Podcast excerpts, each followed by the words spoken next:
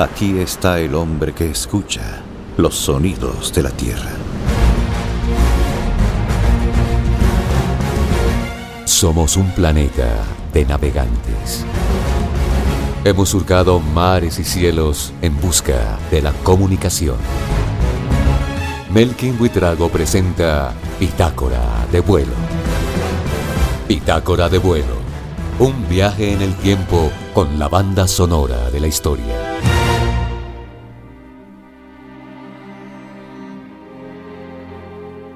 Las beguinas eran mujeres independientes y bondadosas que fueron conocidas por unirse en comunidades cerradas, apartadas de los hombres. Tenían un único objetivo, hacer el bien y cuidar a los desamparados. Tomaron este camino a finales del siglo XIII, una era en la que la figura masculina tenía todo el control. Las beguinas recogían prostitutas, niñas abandonadas, y jóvenes que habían quedado embarazadas fuera del matrimonio, y las educaban en una época en la que la mayoría de las mujeres no recibían ningún tipo de formación.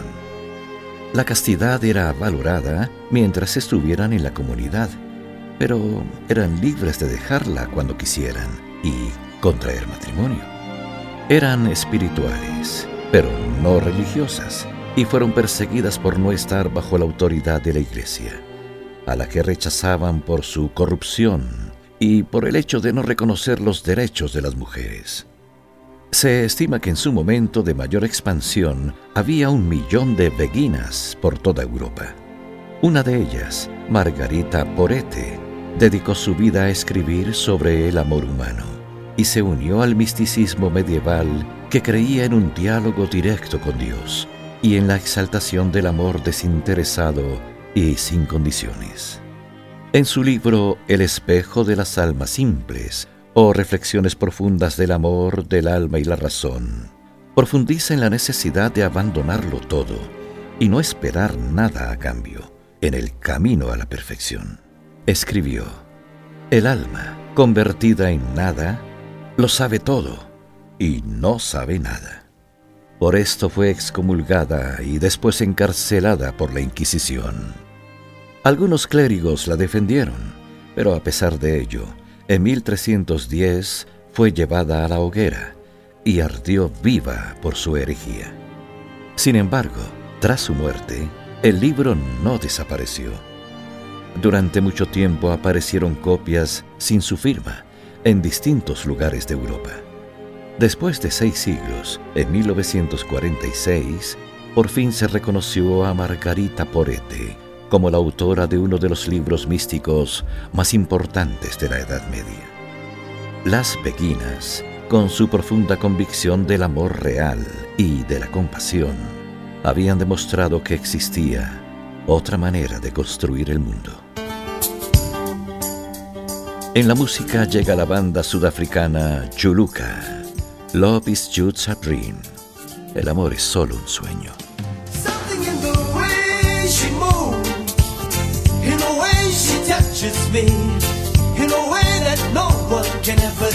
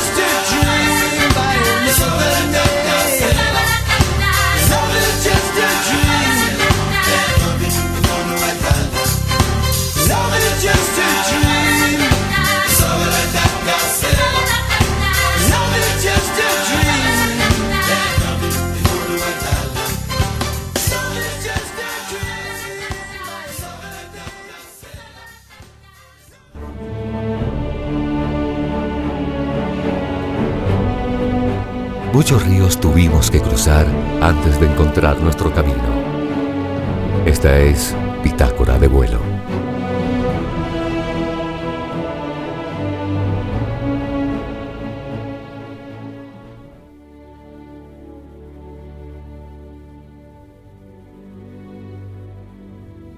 La comunicación digital revolucionó la manera en la que se divulga la información. Las noticias que circulan en las redes sociales tienen un impacto enorme y efectivo, y es cada vez más responsable de la crisis de la sociedad. Como hay escasa legislación, es bueno preguntarse hasta qué punto los gobiernos pueden sancionar abusos como la difusión de noticias falsas. No es algo nuevo. A lo largo de la historia, la aparición de nuevos medios de comunicación la han aprovechado los políticos, como cuando llegó el cine. En un principio el fascinante mundo de las imágenes en movimiento divirtió y asombró al público, y mucho más cuando los directores comenzaron a contar historias. La película El nacimiento de una nación de 1915, que narra la historia de la guerra civil en Estados Unidos, justifica el racismo y aplaude el odio asesino del Ku Klux Klan. Pero el gobierno hizo poco por impedirlo, y esto alertó al mundo. Era necesario intervenir en los contenidos de las películas, eliminando los mensajes inapropiados. Más bien, decidieron que el cine y la radio permanecerían en manos privadas si los empresarios ofrecían temas de interés público. Entonces los grandes estudios de Hollywood se apoderaron del mercado con la complacencia del gobierno a cambio de que sus películas incluyeran propaganda patriótica y se difundieran sin censura en multitud de países para apoyar sus guerras. Mientras tanto, los films de procedencia soviética o alemana, o como El gran dictador de Charles Chaplin, que denunciaba el autoritarismo, fueron censurados y acusados de hacer peligrar la paz. Y también incluyó a películas como Éxtasis de 1933, en la que se vio por primera vez en la gran pantalla un orgasmo femenino. Entonces se creó una ley que mantuvo al sexo, la violencia y el alcohol alejados de los cines, pero esto duró hasta los años 60. Hoy, la comunicación digital la monopolizan grandes multinacionales que han sido acusadas de permitir la manipulación. Y una vez más se impone la autocensura. Se prohíbe el desnudo y se sanciona el lenguaje insolente. Pero empresas y políticos siguen aprovechando las redes sociales para imponer sus oscuros intereses. Como en épocas pasadas, la propaganda sigue siendo un tabú. Llegan las voces de Vivian Cayot y Jean-Yves Livaux, el dúo Alcaz, La Humanidad. Ok, c'est d'accord, on devrait faire la paix. Ça commence par nous deux dans la maison. Toi et moi revoir le décor et la vie que l'on rêvait. la folie. La liberté, pas la prison. D'abord, c'est ce qui nous échappait. Jusqu'à en perdre la raison. Aussi, regarder nos torts, c'est faire un pas pour de vrai. Oser ce grain de folie. Aller dévorer l'horizon. C'est toi, c'est moi, c'est nous, l'humanité. Tandis que le monde flanche, l'humanité. C'est nous que l'on dénoue, l'humanité. C'est beau comme un dimanche. Ok, c'est d'accord. Mais après, qu'est-ce qu'on fait? Et si on ouvrait la porte et le cœur de notre maison? Avec les copains d'abord et face à tout ce que l'on souhaitait chanter cette douce folie. L'humanité, pas la prison. Et de ville en port, on verra bien ce que ça fait. L'utopie c'est encore la plus belle des raisons d'avancer plus encore, nous inventer d'autres couplets. Cette idée folle, celle de traverser l'horizon. C'est moi, c'est nous, l'humanité. Tandis que le monde flanche, l'humanité, c'est nous que l'on dénoue, l'humanité. C'est beau comme un dimanche.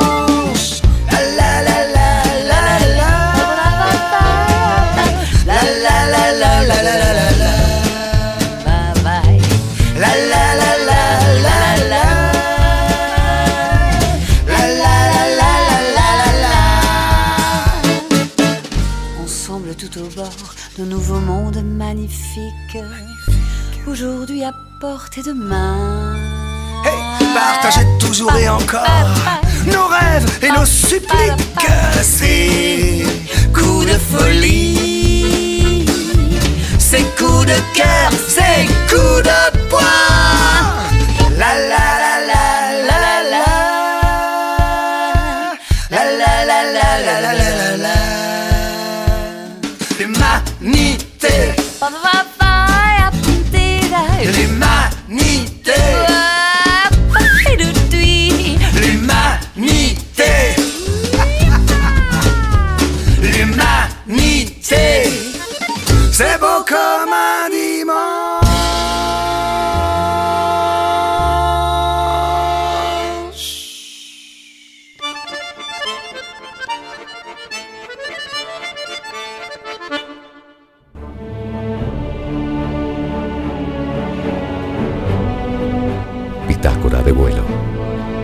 El largo camino que condujo a la conciencia.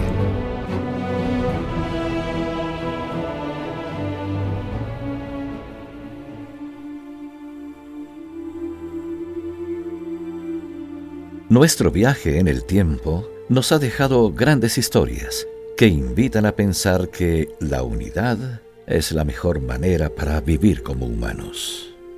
Como la historia de Samir el enano y Mohamed el ciego.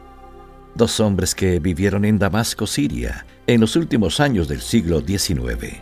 Mohamed era un musulmán que había quedado ciego y recorría las laberínticas calles de la ciudad cargando en su espalda a Samir, un enano cristiano que sufría de parálisis en sus manos y pies, pero que podía ver y hablar. Mientras el ciego no podía moverse por no ver el camino, el enano no podía caminar. Samir, entonces, miraba por Mohammed y éste caminaba por Samir. No importaba su diferencia de religión, lo que importaba era su perfecta integración. Así su vida era mucho mejor. Como eran huérfanos, se hicieron familia uno del otro, compartían la misma habitación y siempre vivieron juntos.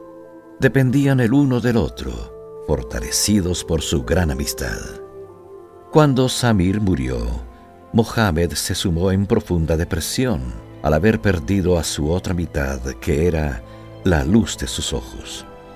Y siete días después, también murió de honda tristeza. Aunque no existen fuentes que documenten la historia de estos dos hombres, aún permanece el testimonio de una imagen tomada en 1889 por el fotógrafo italiano de ascendencia francesa Tancredo Dumas. Dumas estudió en Florencia y abrió su estudio en Beirut en 1860. Luego fue contratado por la Sociedad para la Exploración de Palestina, un centro de investigación sobre Oriente, para documentar las regiones al este del río Jordán. Y más tarde se convirtió en fotógrafo de la corte imperial y real de Prusia. Su impactante fotografía de un cristiano paralítico cargando a un musulmán ciego aún se puede ver en la división de fotografías de la Biblioteca del Congreso de Estados Unidos. Cualquiera que sea su verdadera historia, es una verdadera inspiración frente al absurdo y permanente enfrentamiento de ideologías políticas y religiosas, es decir, a la parálisis y a la ceguera humana de nuestro tiempo.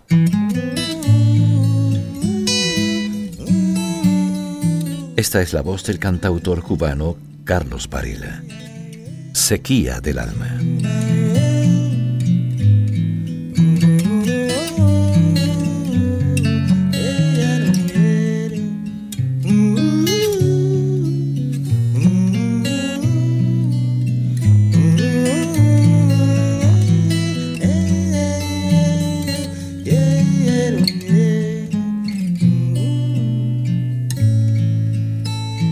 Le tiro tantas piedras a tus fantasmas.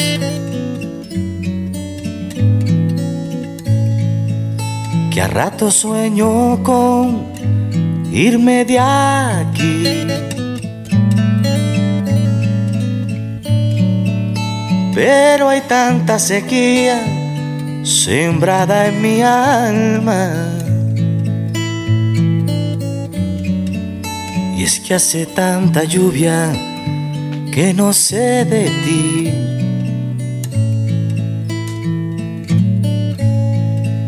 Se puso viejo el árbol y las manzanas. Y hay quien por el dinero le cuesta sonreír. Ya lo dijo un amigo que se fue de La Habana. Hay gente que se muere de ganas de vivir.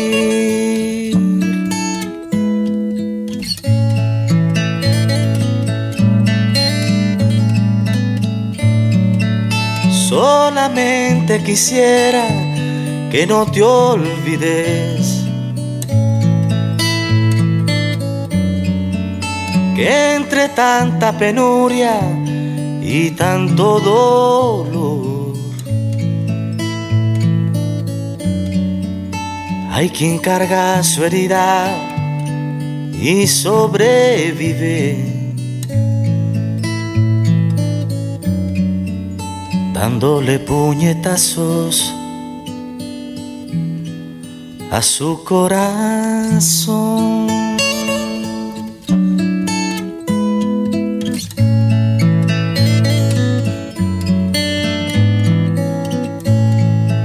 Se puso viejo el árbol y la semilla. Y hay quien por el dinero le cuesta sonreír. Ya lo dijo un amigo que se fue de mi vida. Hay gente que se muere de ganas de vivir.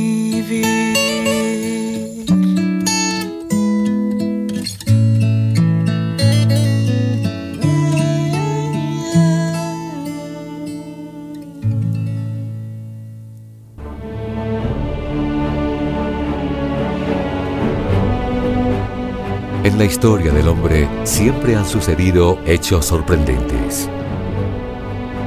Bitácora de vuelo.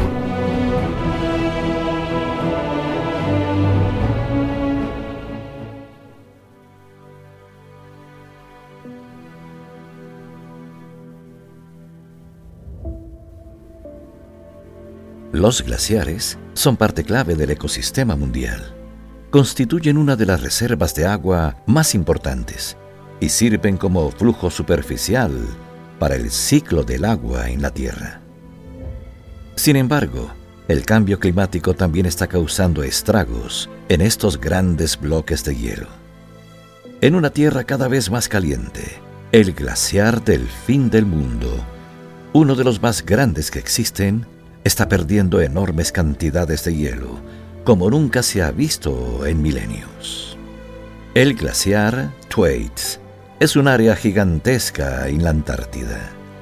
La NASA lo considera un parámetro de la salud de los bosques congelados en el polo sur de nuestro planeta. Por su superficie tan extensa, ha sido muy vigilado por su potencial de elevar el nivel del mar hasta extremos insospechados. De ahí que se le llame el glaciar del fin del mundo o glaciar del juicio final. Su función es actuar como un corcho que retiene el hielo sobre la Tierra y proporcionar defensa contra el aumento del nivel del mar. Pero ya se sabe que se está derritiendo muy deprisa. La causa principal es el calentamiento global, que provoca un aumento preocupante de la temperatura del océano. Sin embargo, no se sabe con exactitud qué es lo que lo está llevando a su agonía. Si desapareciera, como lo han hecho otros glaciares a través de la historia, la Tierra correría un enorme peligro. Su deshielo al ritmo actual inundaría gran parte del planeta el nivel del mar aumentaría 65 centímetros en el próximo siglo, lo que haría desaparecer ciudades costeras enteras, con gran riesgo para la humanidad. Esto modificaría la distribución de los continentes, tal como hoy la conocemos. Por eso los científicos han enviado al fondo oceánico una cámara robot, el IceFin, y han descubierto que el agua caliente ha penetrado las áreas más débiles del glaciar y ha derretido las plataformas de hielo desde abajo de una manera más rápida de lo esperado. El glaciar del fin del mundo se está desintegrando y traerá devastación para la humanidad y para nuestro planeta. Es inminente que ayudemos a detener el cambio climático. Aún estamos a tiempo.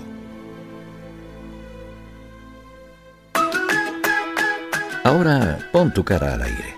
Vamos a dar un paseo. Esta es la voz del sueco Erik Saad. Take a ride.